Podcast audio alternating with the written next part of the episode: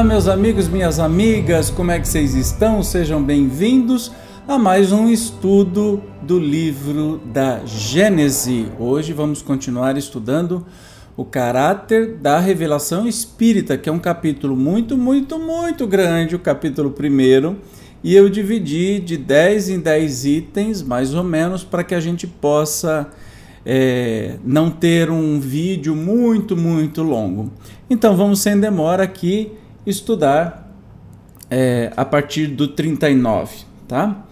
O Espiritismo experimental estudou as propriedades dos fluidos espirituais e a ação deles sobre a matéria. Demonstrou a existência do perispírito, suspeitado desde a antiguidade e designado por Paulo sob o nome de corpo espiritual, isto é, corpo fluídico da alma, depois da destruição do corpo tangível, do nosso corpo físico. Sabe-se hoje que esse invólucro é inseparável da alma, forma um dos elementos constitutivos do ser humano, é o vínculo da transmissão do pensamento e durante a vida do corpo serve de laço entre o espírito e a matéria.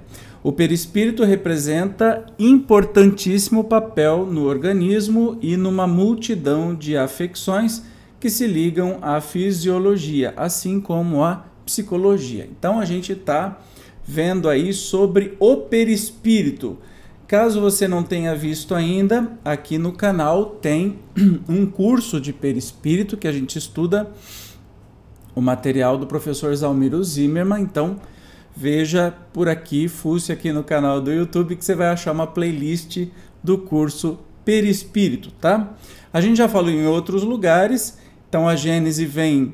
Aqui nós estamos passando por um resumão, né? A Gênese, os milagres e as predições segundo o Espiritismo. Então a gente está entendendo o caráter da revelação espírita, né?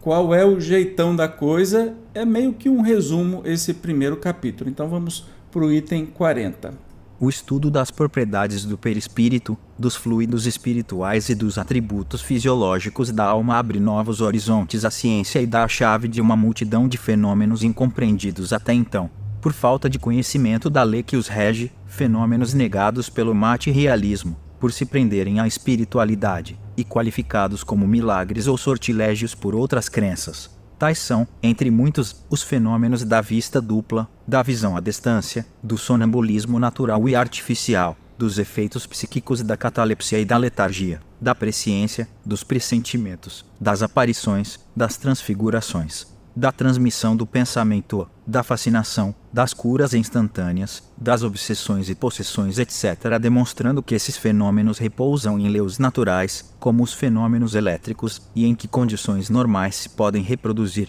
O Espiritismo derroca o império do maravilhoso e do sobrenatural e, conseguintemente, a fonte da maior parte das superstições se faz se creia na possibilidade de certas coisas consideradas por alguns como quiméricas, também impede que se creia em muitas outras, das quais o espiritismo demonstra a impossibilidade e a irracionalidade. Então, o espiritismo, ele vem, né, estuda essas propriedades do perispírito e citou todas as coisas que a gente viu aqui e traz um pouco de lógica, né?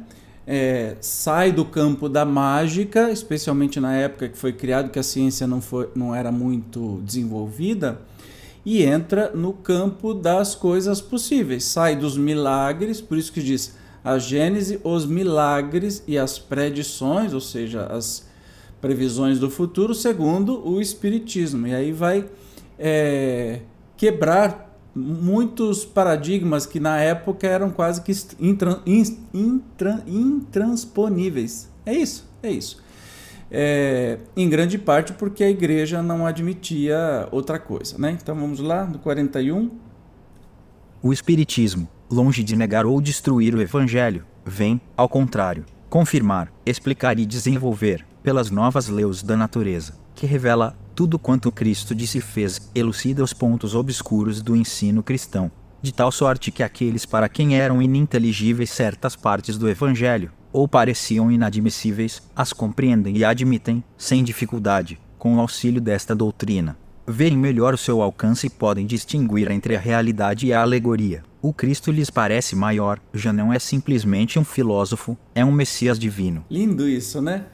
Ou seja, o, o, o Espiritismo não vem destruir o Evangelho, ele vem é, confirmar, explicar, desenvolver de acordo com essas leis observadas, essas leis imutáveis observadas da natureza. Então ela vem trazer é, maior importância ainda para Jesus, maior importância ainda para o Cristo, não é? Porque certas partes do Evangelho pareciam mágicas e o Espiritismo vem trazer a lógica de uma ciência, né, que explica todos os fenômenos que ali aconteciam. Demais, se se considerar o poder moralizador do Espiritismo, então não é só uma ciência, pela finalidade que assina a todas as ações da vida por tornar quase tangíveis as consequências do bem e do mal, pela força moral, a coragem e as consolações que dá nas aflições, mediante inalterável confiança no futuro, pela ideia de ter cada um perto de si os seres a quem amou, a certeza de os rever, a possibilidade de confabular com eles, enfim, pela certeza de que tudo quanto se fez quanto se adquiriu em inteligência, sabedoria, moralidade, até a última hora da vida não fica perdido, que tudo aproveita ao adiantamento do espírito. Reconhece-se que o Espiritismo realiza todas as promessas do Cristo a respeito do Consolador anunciado. Ora, como é o Espírito de verdade que preside o grande movimento da regeneração, a promessa da sua vinda se acha por essa forma cumprida, porque de fato é ele o verdadeiro consolador. Vocês sabem que sempre se fala assim que é consolador, consolador prometido, consolador isso, consolador aquilo. A gente ouve muito no espiritismo, é justamente por isso. Jesus dizia assim, ó, vocês não vão compreender muito, um monte de coisa, mas no futuro eu vou te mandar mandar para vocês um consolador que vai explicar todas essas coisas. E o espiritismo é tido como este consolador prometido, que vem explicar coisas que na época de Jesus ficaram muito. É, muito aéreas, porque a gente não tinha conhecimento, não existia nem ciência para explicar isso, e o Espiritismo vem com esse caráter moralizador que está falando isso. Aqui tem uma, uma nota de rodapé que eu acho bem interessante a gente abordar. Vamos lá. Muitos pais deploram a morte prematura dos filhos, para a educação deles fizeram grandes sacrifícios, e dizem consigo mesmos que tudo foi em pura perda. À luz do Espiritismo, porém, não lamentariam esses sacrifícios e estariam prontos a fazê-los, mesmo tendo a certeza de que veriam morrer seus filhos, porque sabem que se estes não a aproveitam na vida presente, essa educação servirá, primeiro que tudo, para o seu adiantamento espiritual, e, mais, que serão aquisições novas para outra existência e que, quando voltarem a este mundo, terão um patrimônio intelectual que os tornará mais aptos a adquirirem novos conhecimentos. Tais essas crianças que trazem, ao nascer, ideias inatas que sabem, por assim dizer, sem que tenham aprendido na presente vida. Se os pais não têm a satisfação imediata de ver os filhos aproveitarem da educação que lhes deram, gozá-la-ão certamente mais tarde, quer como espíritos, quer como homens. Talvez sejam eles de novo os pais desses mesmos filhos, que se apontam como afortunadamente dotados pela natureza e que devem as suas aptidões a uma educação precedente, assim também, se os filhos se desviam para o mal, pela negligência dos pais. Estes podem vir a sofrer mais tarde desgostos e pesares que aqueles lhes suscitarão em nova existência o Evangelho segundo o Espiritismo, capítulo V, item 21, perda de pessoas amadas, mortes prematuras. É, pois é, a gente tem tudo isso que o Espiritismo traz, né? Por isso que é o verdadeiro consolador que vem nos explicar muitas coisas, muitas coisas, vem nos trazer este consolo de que nada é perdido, nada será perdido, né? E a gente aprendendo, mergulhando fundo no Espiritismo, tudo nos parece mais lógico e mais fácil da gente compreender. Mas vamos continuar aqui. Se a estes resultados adicionarmos a rapidez prodigiosa da propagação do Espiritismo, apesar de tudo quanto fazem por abatê-lo, não se poderá negar que a sua vinda seja providencial visto como ele triunfa de todas as forças e de toda a má vontade dos homens. A facilidade com que é aceito por grande número de pessoas, sem constrangimento, apenas pelo poder das ideias, prova que ele corresponde a uma necessidade. Qual há de crer o homem em alguma coisa para encher o vácuo aberto pela incredulidade que, portanto, veio no momento preciso? Então, ainda falando as as bênçãos que é ter o espiritismo, né? Tem certas coisas que não precisa nem ser explicado. Vamos continuar.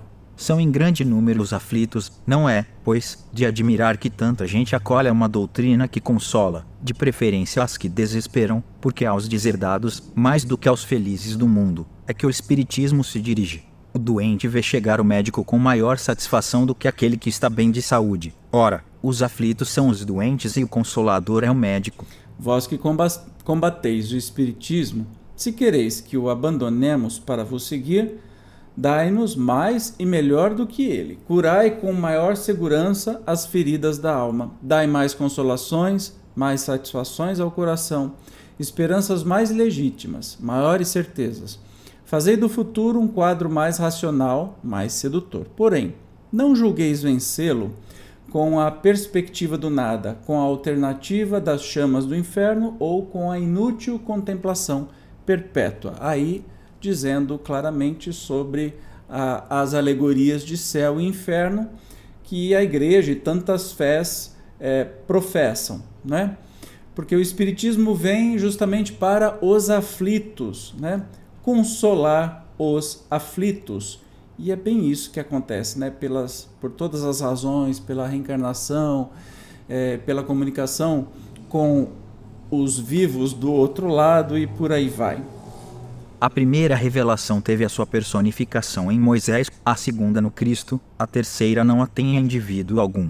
As duas primeiras foram individuais, a terceira foi coletiva. Aí está um caráter essencial de grande importância. Ela é coletiva no sentido de não ser feita ou dada como privilégio a pessoa alguma, ninguém, por consequência, pode inculcar-se como seu profeta exclusivo, foi espalhada simultaneamente, por sobre a terra, a milhões de pessoas de todas as idades e condições, desde a mais baixa até a mais alta da escala, conforme esta predição registrada pelo autor dos Atos dos Apóstolos, nos últimos tempos, disse o Senhor: Derramarei o meu espírito sobre toda a carne.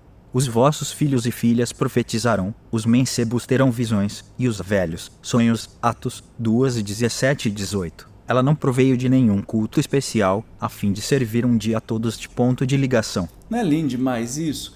Então, assim, a primeira revelação veio por Moisés, né?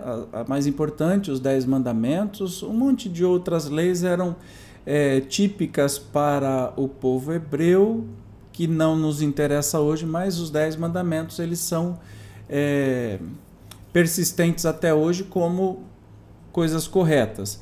Depois vem Jesus trazer sua grande mensagem, e o Consolador não é Kardec, não é este mocinho Kardecinho aqui, tá?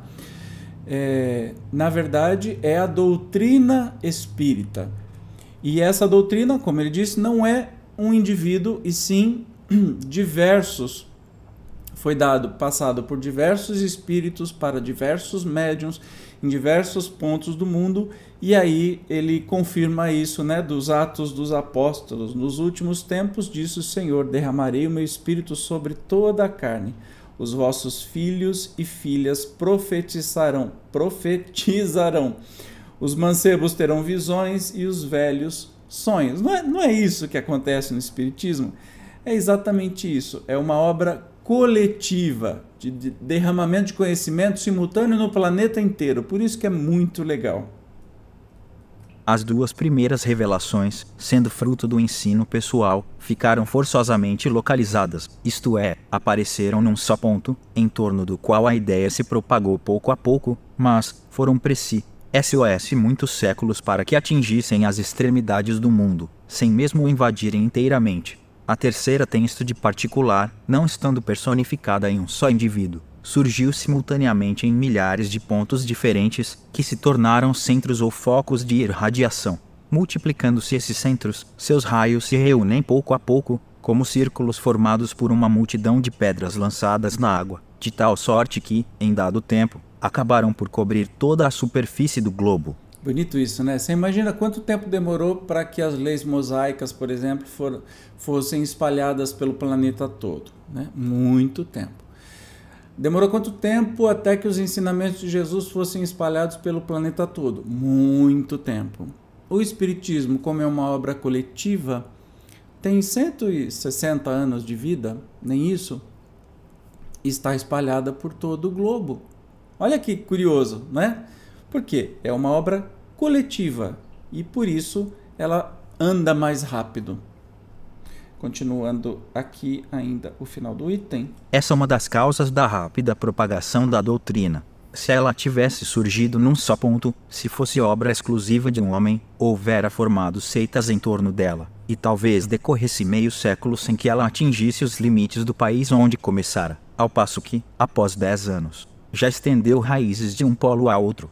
É, exatamente. O, a, o espiritismo ele caminhou muito rapidamente, né? Então foi difundida muito rápido. Está falando em 10 anos, realmente o globo inteiro já estava recebendo. Não tinha internet na época, tá? Era tudo muito difícil nas comunicações, mas mesmo assim o espiritismo venceu aí as barreiras físicas e se propagou pra caramba. Esta circunstância, inaudita na história das doutrinas, lhe dá força e cedilha maiúsculo a excepcional e irresistível poder de ação. De fato, se a perseguirem num ponto, em determinado país, será materialmente impossível que a persi. Guerra em toda parte e em todos os países. Em contraposição a um lugar onde lhe embarassem a marcha, haverá mil outros em que florescerá, ainda mais, se a ferirem num indivíduo. Não poderão feri-la nos espíritos, que são a fonte de onde ela promana. Ora, como os espíritos estão em toda parte e existirão sempre, se, por um acaso impossível, conseguissem sufocar a doutrina espírita em todo o globo, ela reapareceria pouco tempo depois, porque repousa sobre um fato que está na natureza e não se podem suprimir as leis da natureza. Eis aí de que se devem persuadir aqueles que o sonham com o aniquilamento do Espiritismo. Revista Espírita, fevereiro de 1865. Perpetuidade do Espiritismo. E a gente viu aí uh, alguns escritos da própria Revista Espírita em 1865, né? Então, o Espiritismo, como é, é, trazida, é trazido pelos espíritos, se, se por acaso fizessem um impossível de sufocar o Espiritismo nas pessoas, surgiria em outro lugar, porque são os espíritos que estavam ditando, né? Aí nessa parte, Kardec foi aquele que codificou, né, o responsável. Mas vamos supor se Kardec não tivesse aceitado a tarefa ou não tivesse tido condições de fazer. Não teria espiritismo? Claro que teria. Teriam achado outra pessoa que iria fazer o mesmo trabalho. Porque vem do mais alto, vem de uma coletividade, tinha que estar aqui e por isso tão rápido, tão maravilhosamente distribuído para todos os países. Vamos fazer o último item aqui para a gente terminar hoje. Olha só. Entretanto, disseminados os centros, poderiam ainda permanecer por muito tempo isolados uns dos outros, confinados como estão alguns em países longínquos. Faltava entre eles uma ligação que os pusesse em comunhão de ideias com seus irmãos em crença, informando-os do que se fazia algures. Esse traço de união, que na antiguidade teria faltado ao Espiritismo, hoje existe nas publicações que vão a toda parte, condensando, sob uma forma única, concisa e metódica, o ensino dado universal, mente sob formas múltiplas e nas diversas línguas. É isso aí. Vocês desculpem o meu querido leitor, mas ele ainda lê mais do que, que eu. Quando tem separação assim de uma palavra, ele faz umas coisas doidas assim. Mas enfim, hoje nós entendemos um pouquinho mais sobre este caráter da revelação de ser uma revelação múltipla, uma revelação que aconteceu simultaneamente em todos os países do globo, não é?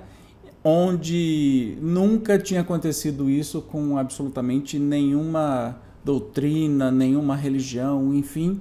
E o espiritismo chegou aí e aconteceu. E estamos nós aqui estudando essa riqueza mais de 150 anos depois e nos surpreendendo com as suas verdades. É lindo demais, né, gente? Bom, hoje nós chegamos ao final. Se você não for inscrito aqui no canal, por favor, se inscreva, ative as notificações e compartilhe esse vídeo com um amigo que você achar interessante. Também não esquece, ó, sempre clique no joinha, tá? Se puder ajudar um pouquinho mais ao canal, clique no botão Seja Membro, uma pequena contribuição mensal, você vai fazer grande diferença para o nosso trabalho. Nos encontramos então no próximo estudo da Gênese. Até mais!